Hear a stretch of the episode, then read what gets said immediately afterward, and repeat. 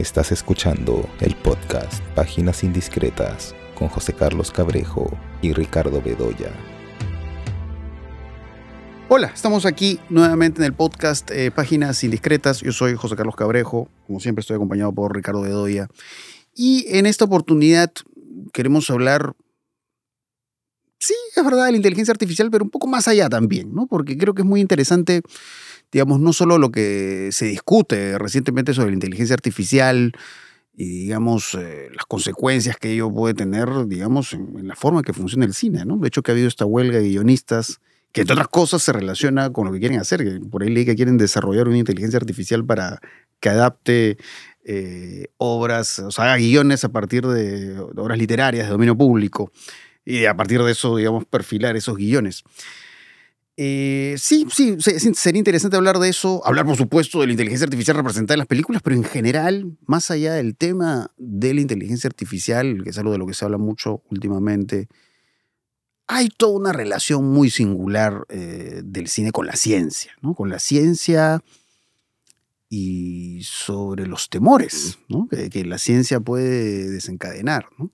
Porque hablando de adaptaciones eh, de la literatura al cine, eh, pensando pues en una obra que se ha adaptado tantas veces, que es eh, Frankenstein de Mary Shelley, pues ahí se ve justamente eso, ¿no? Se ve esta idea del científico, que en este caso es el doctor Frankenstein, que quiere jugar a ser Dios, ¿no? Él, quiere tener su, propia capacidad o sus propios medios para crear otra forma de vida.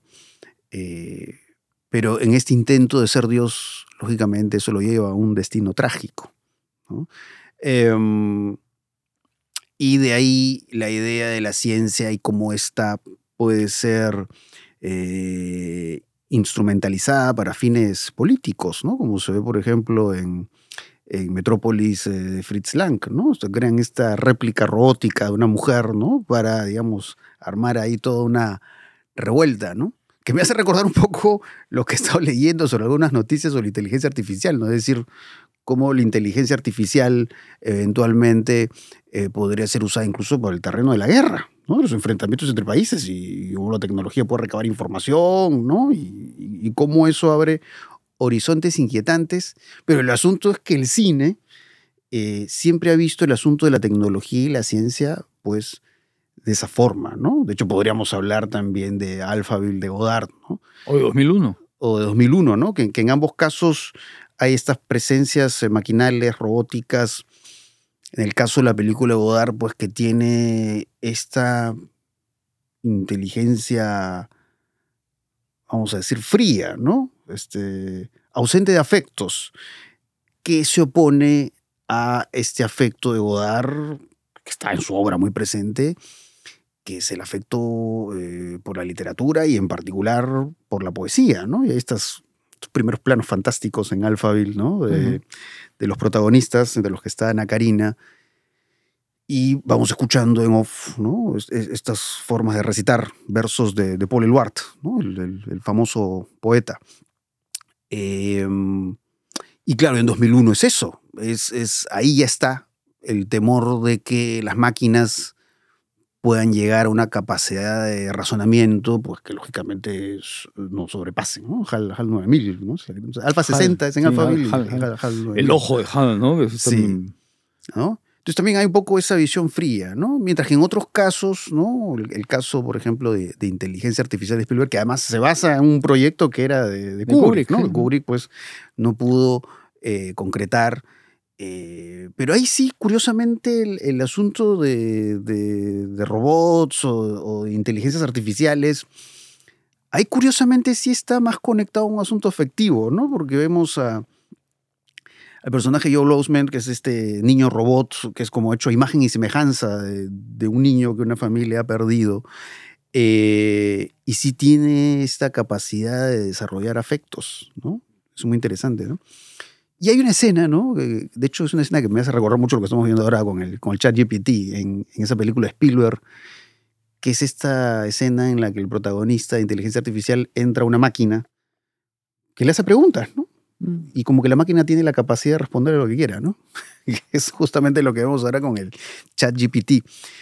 Pero podremos hablar de otra clase de personajes, ¿no? Hay toda una línea de películas sobre Mad Doctors, ¿no? Pienso en eh, The Tingler de William Castle, ¿no? muchísimo. Eh, pensemos en las versiones que hay de La Mosca, ¿no? De Newman, de Cronenberg. Pero en el fondo está eso, ¿no? Es todo lo extraordinario que el ser humano puede hacer con la ciencia y las consecuencias nefastas de eso, ¿no?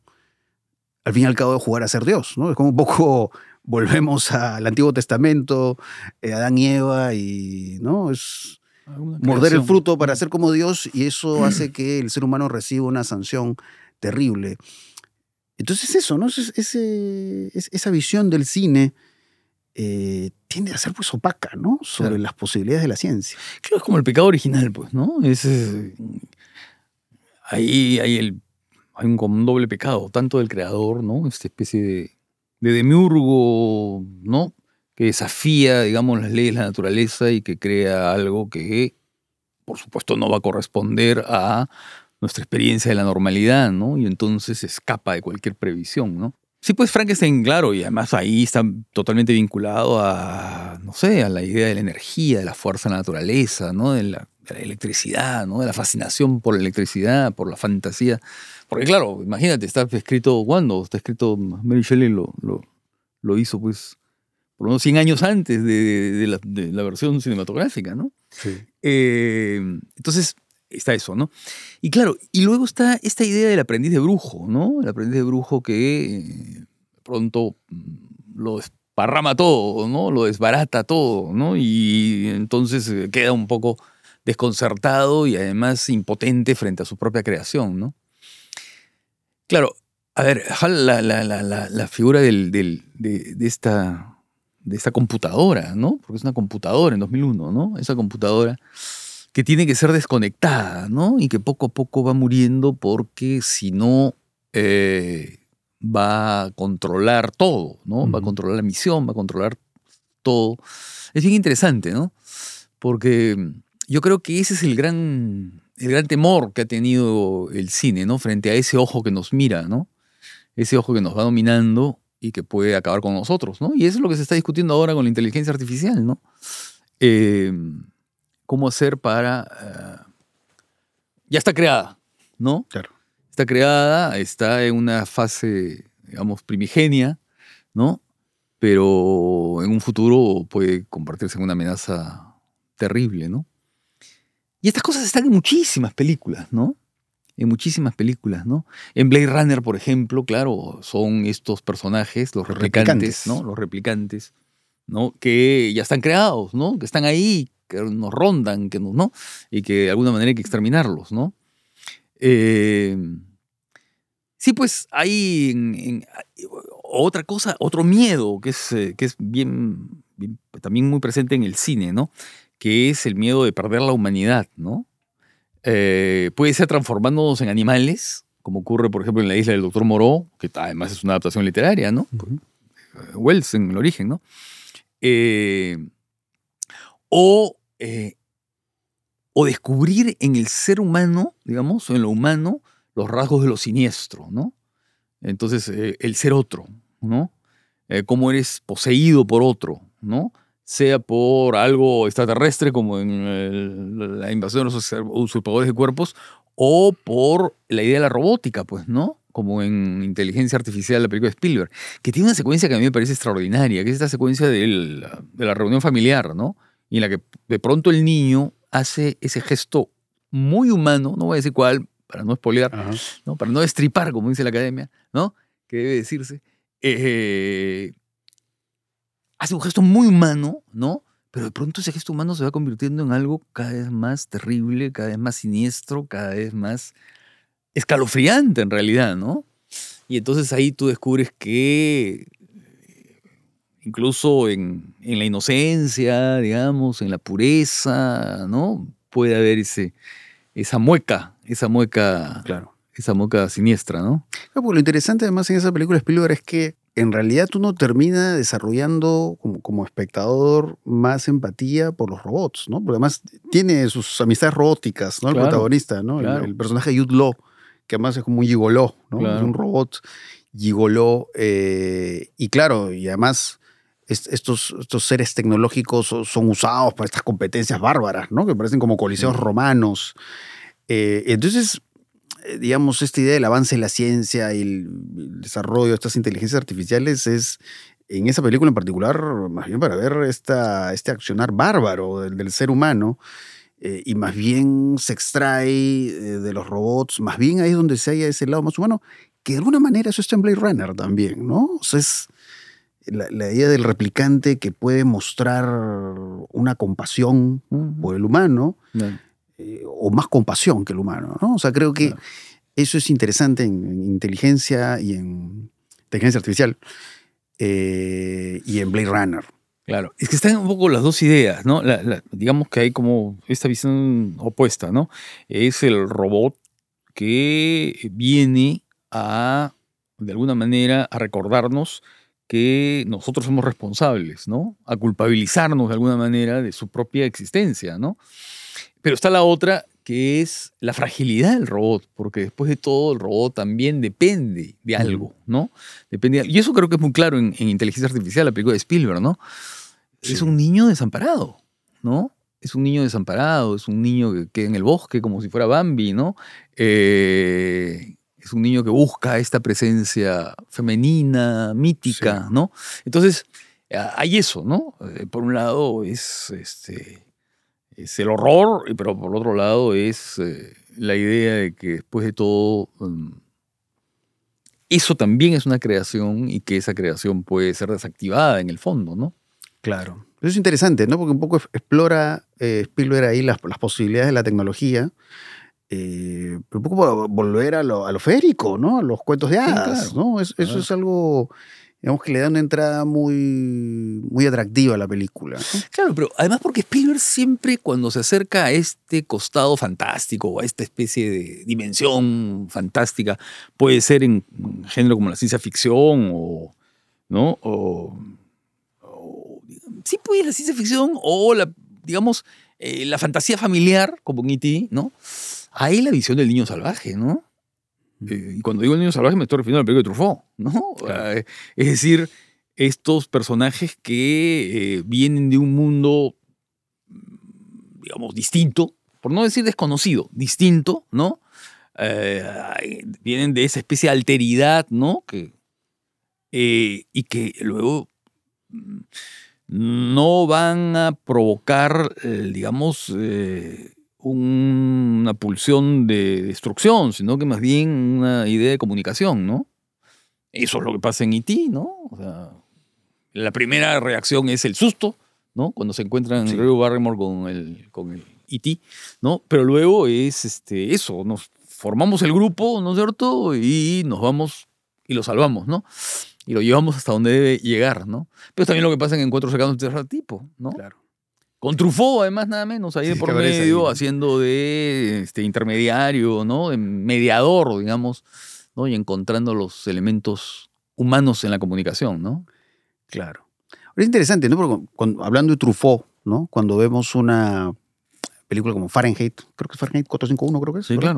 Fahrenheit 451. Ah, eh, que hay la amenaza de la desaparición de los libros, ¿no? Que eso es algo tan importante, ¿no? En, en- en- en la nueva la francesa, ¿no? El, el- el amor por la literatura, ¿no? Y cómo este se expresa de distintas maneras. Eh, pero digamos, ahora que digamos un libro hasta lo, lo podemos este, almacenar, digamos, en una tableta o en una nube, eh, ahí se ve la amenaza de alguna manera de cierta idea de la cultura de cancelación y los seres humanos son los propios repositorios, ¿no? Que van a Sí. resguardar, que van a vigilar que estas obras literarias sigan vivas, ¿no? Y tienen que Claro. memorizar a través de la memoria. los ¿no? libros. ¿no? Entonces hay, hay, digamos, ese eje humano. Y en el caso de Spielberg es curioso porque, claro, en inteligencia artificial, en relación con E.T. o encuentros cercanos de tercer tipo, el, el robot como el alienígena son un otro, pero no, ese otro, pues, no es una amenaza, ¿no? Sí lo es en La Guerra de los Mundos de Spielberg, ¿no? Pero no en el caso de estas películas, ¿no? Claro. Así, claro, en la guerra de los mundos, claro. pero además, sí. claro, eh, ahí está la, la influencia de Wells también, ¿no Claro, es cierto? La claro, presencia de ¿no? la, la impronta, digamos, literaria, ¿no? Eh, lo que pasa es que, claro, Truffaut es un humanista, pues, ¿no? Hay un Sí. lado en él muy claramente humanista eh, que lo vas a ver en, claro, en Fahrenheit, ¿no? Porque, claro, en Fahrenheit la protección, eh, que además es Bradbury, ¿no? Es Ray Ujú. Bradbury, es la adaptación de la, de la novela de Bradbury. Eh, claro, la memoria, ¿no? La idea de la memoria. Pero eh, es, eh, eh, digamos que los libros se encarnan, ¿no? Se corpora, ¿cómo se dice? Se corporalizan, no sé cómo Claro. se, no se dice la palabra, Pues ¿no es se- se Se, vuelven- carne. Se vuelven personas libros. Así ¿no? es, se- O claro, los libros se hacen entonces, personas, se hacen humanos los libros. Claro, tú eres Orgullo y Prejuicio, tú eres este Quijote, tú eres, ¿no? Claro, claro, claro. Eh, Ana Karenina, en fin, lo que fuere. Eh, pero es curioso cómo eh, eso, ¿no? Ahora eh, cambia, porque la memoria, la memoria ya no está materializada, sino que es una memoria inmaterial, ¿no? Es una memoria que está en, en la nube. ¿eh? Claro. ¿No? Siento que es una. eh, y claro, y son contenidos, ¿no? Y lo que era parte de la memoria, digamos, humanizada, se convierte en un archivo, ¿no? Eh, que eso es interesante, ¿no? Es como la voz, pues. O sea, es eh, la voz de Her, ¿no? Claro, la película Spy Jones. Claro. Que es esta especie de desma- desmaterialización Claro. de aquello que era absolutamente esencial en una relación erótica, ¿no? Que es la presencia cuerpo a cuerpo. Claro, pero además es interesante, ¿no? A propósito de esto que mencionas, ¿no? Cuando he he leído noticias sobre lo que pasa con muchas personas jóvenes que, que muestran de pronto menos interés por el sexo. Y ahí uno ve Her Spike Jones, y es poco eso, porque es como establecer un vínculo afectivo o de deseo, pues con un sistema operativo. Eh, entonces es un poco como las películas van hablando de fenómenos que, o, que están ocurriendo eh, o, que, o que van a suceder, ¿no? Y un poco lo que se ve en GER es eso, ¿no? Un poco, forma más amplia, obviamente, la relación que tenemos con, con estas opciones que ofrece la tecnología, Siri o Alexa, ¿no? Estos, estos aparatos que te pueden hablar, ¿no? No a ese nivel, obviamente, de GER, pero digamos, creo que ya no estamos tan lejos de, de eso, ¿no? Y estas noticias que se ven, ¿no? De estas relaciones con eh, muñecas en Japón, ese tipo de cosas, ¿no? Eso que decía Bugarn hace muchos años, el eros electrónico, ¿no? El eros electrónico, el- claro. Claro. Claro, ¿no? Entonces, hablando de esos temas, ¿no? Me estaba acordando de. Claro, una película que en teoría no tiene que ver con lo que estamos hablando, pero en el fondo sí, ¿no? Que es eh, Casanova de Fellini, ¿no? Recordamos Ah, el sí, final. claro, claro, claro. eh, y cómo. ¿El cómo final? se- claro, el final, porque es cómo se, se plasma eh, a Casanova, ¿no? En, en- en su vejez, en su soledad y bailando con una muñeca. Claro, Claro. pues, la muñeca se convierte en su compañía, pero de alguna manera es esta visión con este vínculo del ser humano con, con lo objetual o lo objetual que parece humano, de alguna manera marca, ¿no? Algunas de estas imágenes cinematográficas más recientes. Claro, y además lo puedes ver también como, a ver, como la humanidad de Casanova, ¿no? La humanidad de Casanova eh, se va mecanizando cada vez más, ¿no? Y cuando al final él baila con la muñeca, que es una secuencia extraordinaria, ¿no? En el fondo la muñeca es un reflejo de él, ¿no? Eh, Sí. Él es la muñeca Él es la en muñeca, el fondo, ¿no? claro. O sea, los dos se han mecanizado de tal manera, porque antes lo vemos, ¿no? En, en estos coitos absolutamente eh, mecánicos, ¿no? En la que lo único que importa es sumar, ¿no? Sumar, eh, digamos, parejas que se van, ¿no? Hay esta idea supernumeraria, digamos, del Claro. sexo, ¿no? Sí. Entonces, claro, ahí hablamos de- estos personajes eh, dependientes de lo objetual, dependientes de lo tecnológico. eh, su, erotismo está mediatizado por lo tecnológico y lógicamente ahí llegamos a, a un realizador pues interesantísimo como David Cronenberg, ¿no? ¿Qué pasa, por ejemplo, eh, con una película como Videodrome, ¿no? Cuerpos invadidos, como se le conoció acá en Perú? Eh, esta secuencia fantástica en la que el personaje James Woods está frente a esta pantalla y la pantalla se, se van formando como unos labios, ¿no? Y él eh, introduce su cabeza. Eh, entonces, es interesante eso, ¿no? Como de alguna manera, eh, creo que Videodrome podemos verla como una película, que es una película del 83, pero creo que es visionaria de, de estas formas de interactividad que hay ahora con la pantalla, ¿no? Y que muchas veces tienen que ver con lo tecnológico, ¿no? Uno ve Videodrome y compara con los- lo que sucede eh, con, con estas formas de expresión del erotismo que hay ahora, no sé, OnlyFans, de alguna manera ya está ahí, ¿no? Es la relación con los contenidos eróticos en pantalla y es como perderse ahí, ¿no? Porque eso es lo que pasa con el personaje de Jane Woods, ¿no? Sí. se pierde en esta nueva carne, ¿no? Que es Mm. ya el, el ser humano eh, hecho eh, tecnología o eh, los videojuegos, ¿no? Incluso en Existence se está la ¿no? idea del, del videojuego que absorbe al ser humano, ¿no? Y es muy interesante, ¿no? Porque es como eso se refleja a través de estos como joysticks Mm. que están hechos como, de Como materia corporalidad orgánica, ¿no? Orgánica, animal, ¿no? Pero a la vez con estas formas que hacen, tienen referencias sexuales, ¿no? Partes que parecen clítoris, Sí, sí. ¿no? Eh, o el hecho de que el personaje de Jude Law tiene atrás como una suerte, algo parecido a un puerto USB, ¿no? Donde lo penetran, ¿no? Sí. Entonces hay, hay toda esta connotación sexual de los videojuegos, pero como en Videodrome es, es perderse en la pantalla, perderse en la tecnología, y ahí es donde eh, van naciendo estas formas de erotismo. Y si acaso eso de alguna manera nos habla de eso, ¿no? De, de una transformación, una, una revolución en cuanto a eh, cómo se desarrolla el deseo sexual. Y, creo que por eso, pues, Cronenberg es un realizador tan fascinante, ¿no? Porque la mosca, digamos, está un poco más en la lógica Frankenstein, ¿no? O sea, es esta lógica Sí, claro.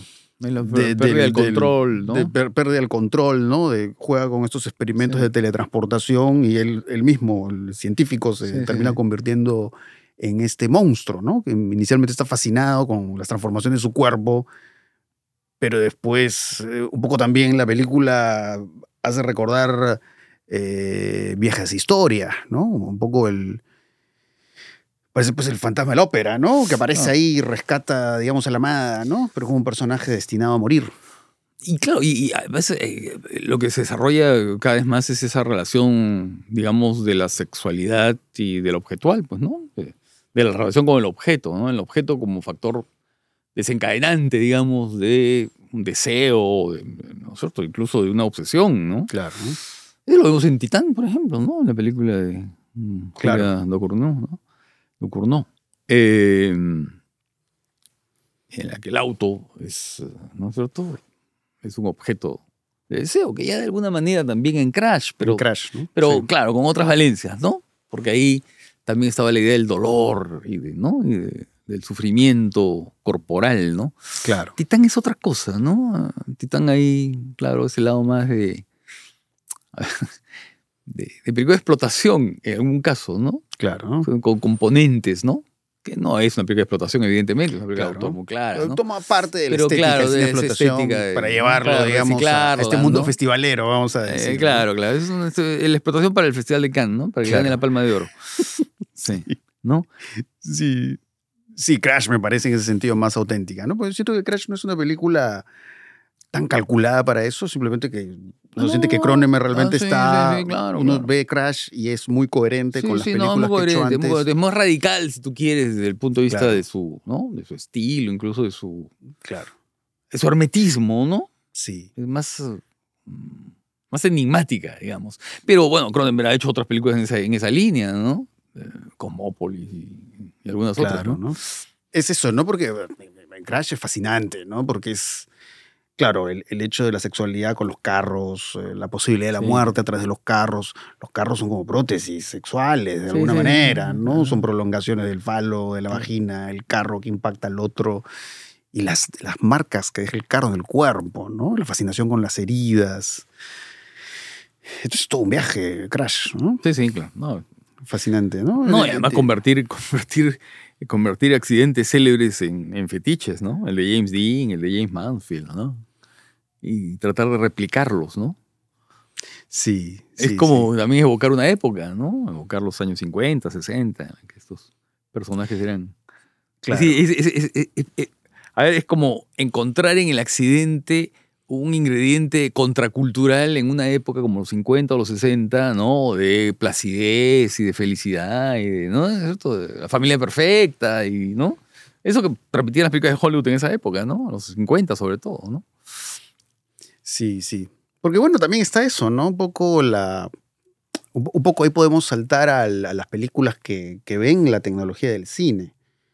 Porque ahí un poco vuelvo Truffaut. Estoy pensando en La Noche Americana, por ejemplo. Ah, ya, es eso, claro. ¿no? La relación con, la- Películas con- que- con los aparatos Claro, cinematográficos. claro, claro, claro. Pero igual, al final se abstrae eso, ¿no? Porque al final es un poco más bien la visión del cine como sueño, ¿no? O sea, sí vemos ahí al director interpretado por Truffaut haciendo películas, Sí. pero es como casi esta idea del, del- del cine como territorio ideal, ¿no? Como territorio del Como sueño. comunidad familiar, además, ¿no? Todos en torno de esta máquina capaz de crear ilusión, ¿no? Eso es un poco. Pero también puedes ver, por ejemplo, en persona, ¿no? En la que la cosa es distinta. En persona de Berman, ¿no? En que la película empieza con estas. eh, empieza con, con, digamos, con. Con la representación Claro. de la máquina misma, de cómo Sí. la máquina comienza a funcionar, cómo se va aprendiendo, la, ¿no es cierto? Lo- como los carbones, en esa época eran la producción de carbones, ¿no?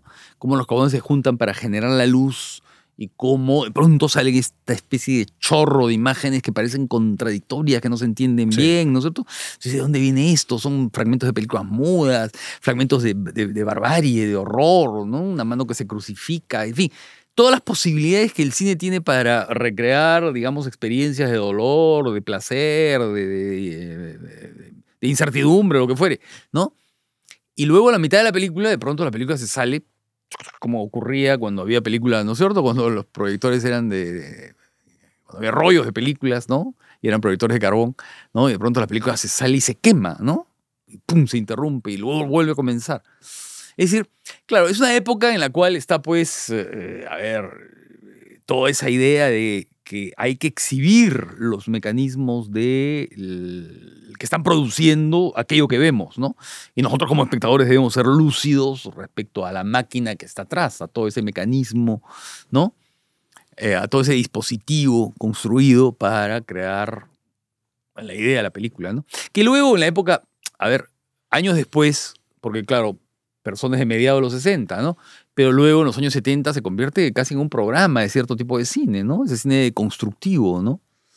Eh, Claro. En la que, claro, tú tienes que. Está, que va desde Tu Babián de Godard, ¿no? En Ujú. que la película empieza, en la que tú vas viendo cómo se firman los cheques para pagarle a todo el equipo de producción, ¿no? Eh, hasta una película como Ruda Jornada para la Reina, por ejemplo, que es una película que está deconstruyéndose permanentemente, el relato está saboteado, todo está saboteado, ¿no?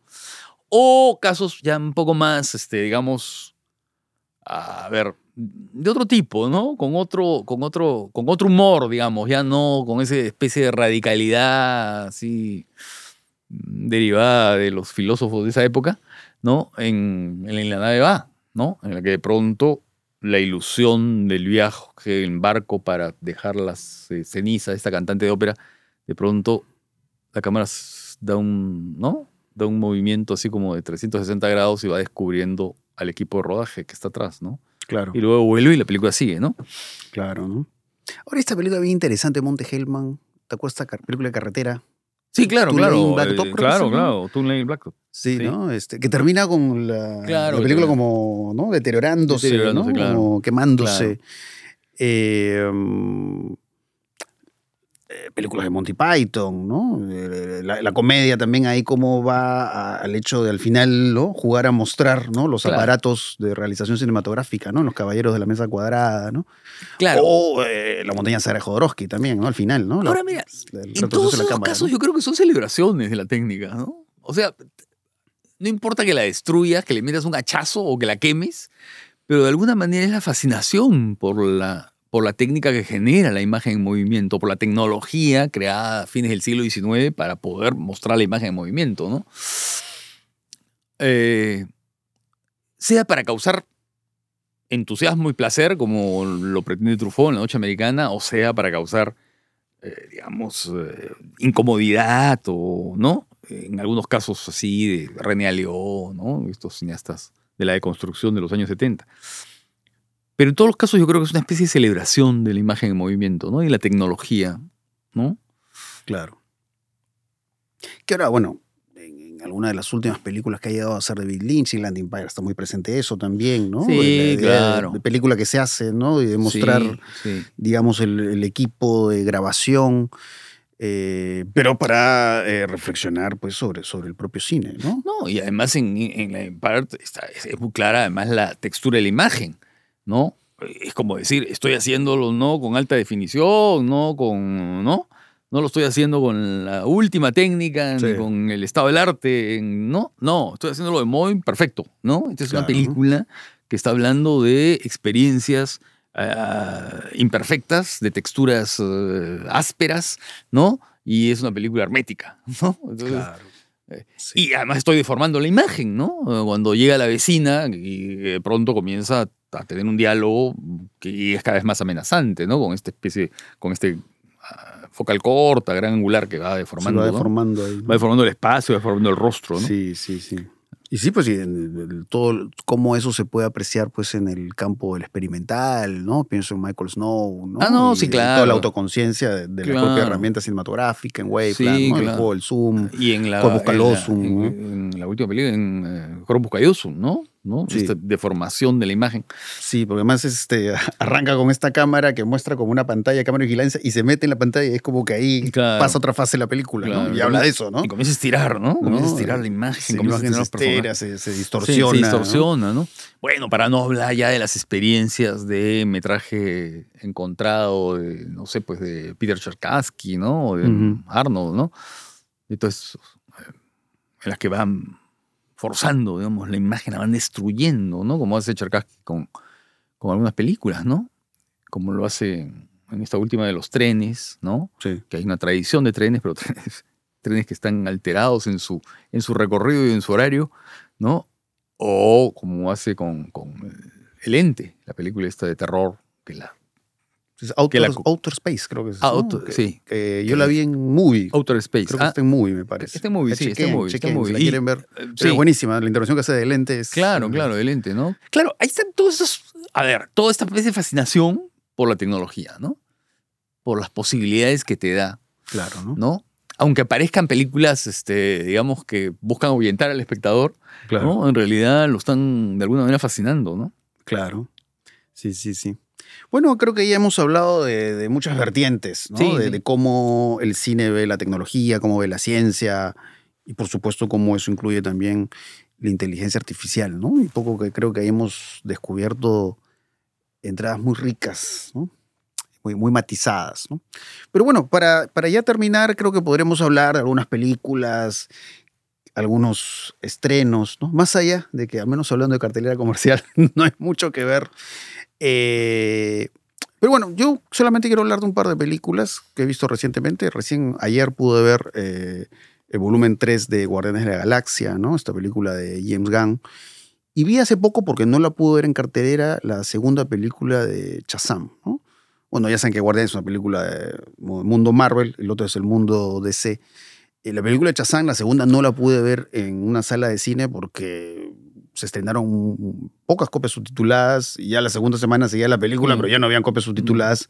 Y creo que ahorita está pasando un problema parecido con La Sirenita, que casi no hay copias subtituladas. No, hay muy pocas, sí. Eh, entonces eh, preferí esperar a, a verla, pues ahora que ya está en, en HBO Max. Eh, Y con Rápidos y Furiosos también, ¿no? Claro. Eh, y bueno, lo único que quiero decir son ambas películas que tienen que ver con mundos de superhéroes, ¿no? Es lo que tienen en común. Eh, pero nada más, porque creo que hay una diferencia abismal entre las dos películas. La primera película de me- acuerdo que era una película muy curiosa, entretenida, pero la verdad que esta película es sumamente decepcionante. Eh, es una película plana. Y es como, creo que se llamó como Shazam Furia de los Dioses o Furia de Titanes. Algo así fue el título de la segunda película de Shazam, pero... eh, Dios, tú no ves esa película de Shazam y uno siente que ahí, ¿qué, tanto valor tienen las películas en general? No solamente películas de superhéroes, sino en general, el valor de los personajes secundarios. Tú puedes tener un protagonista que es carismático, gracioso, ¿no? Pero si tienes personajes secundarios tan planos y tan insustanciales, pues pierde, ¿no? Y, eso es lo que siento en Shazam, ¿no? Shazam tiene sus, sus amigos, sus socios, pero la mayoría son como eh, es como una paleta de diversidad, ¿no? Es como, están colocados ahí, no conozco el canon de Chazán, no, no puedo hablar de cómics o eso, no, no lo- no lo conozco, les mentiría. Pero claro, como personajes para hablar de esta diversidad, ¿no? Pero no tienen más función que eso, o sea, no, no tienen gracia, no tienen encanto, ¿no? Hay personajes secundarios que pueden aparecer unos cuantos segundos y esa aparición puede ser fabulosa, ¿no? Y eso es algo que no tiene la película, igual no tiene mayor gracia en sus escenas de acción. Entonces, la verdad, para mí fue una película muy decepcionante. Más bien, sí me divertí mucho con eh, la tercera parte de Guardianes de la Galaxia. Eh, bueno, también porque es James Gunn, que es realmente un director que siempre busca algo original, ¿no? Siempre en las películas de James Gunn hay algo ahí que él coloca que es algo muy suyo, ¿no? Eh, y creo que tiene que ver mucho, pues, con, con, su trayectoria, ¿no? Alguien que además pues básicamente sus, orígenes están como guionista en cine de explotación, ¿no? En las películas de la troma, ¿no? Entonces él, conserva algo de eso. Eh, entonces eh, es una película de dos horas y media, Guardianes de la Galaxia, la última, pero es muy entretenida porque, digamos, uno, siente ahí en la película que realmente James Gunn se divierte haciéndola, entre otras cosas, por la forma en que va jugando con la música, ¿no? Es un tipo muy melómano y va usando música de Flaming Lips, de Fey No More. Va jugando a eso, ¿no? Pero uno siente el gusto ahí por hacer cine. Eh, y, la forma en que, en que va trabajando estos espacios, ¿no? Digamos, en, el espacio exterior, valga la redundancia, ¿no? hay unas imágenes al inicio, ¿no? Pero que parecen de una vieja película, de serie B, ciencia ficción, ¿no? Hay estas imágenes, ¿no? Estos personajes con trajes de astronautas coloridos, ¿no? Parece el planeta de los vampiros de Mario Baba, ¿no? Y, estos territorios en el espacio exterior que son como carnalidades, ¿no? Hay como un lado viscoso y carnal en, en los espacios que recorren eh, los personajes. Y ahí sí, a diferencia de Chazam, eh, hay como unos personajes secundarios que son encantadores, ¿no? Y, que son como personajes que uno diría, pues otro director hace esto y hace el ridículo, ¿no? Pero es como eh, James Gunn se toma esos riesgos y de pronto se te aparece pues un personaje que es una perrita que tiene como unos micrófonos en el cuello y, y con eso habla, ¿no?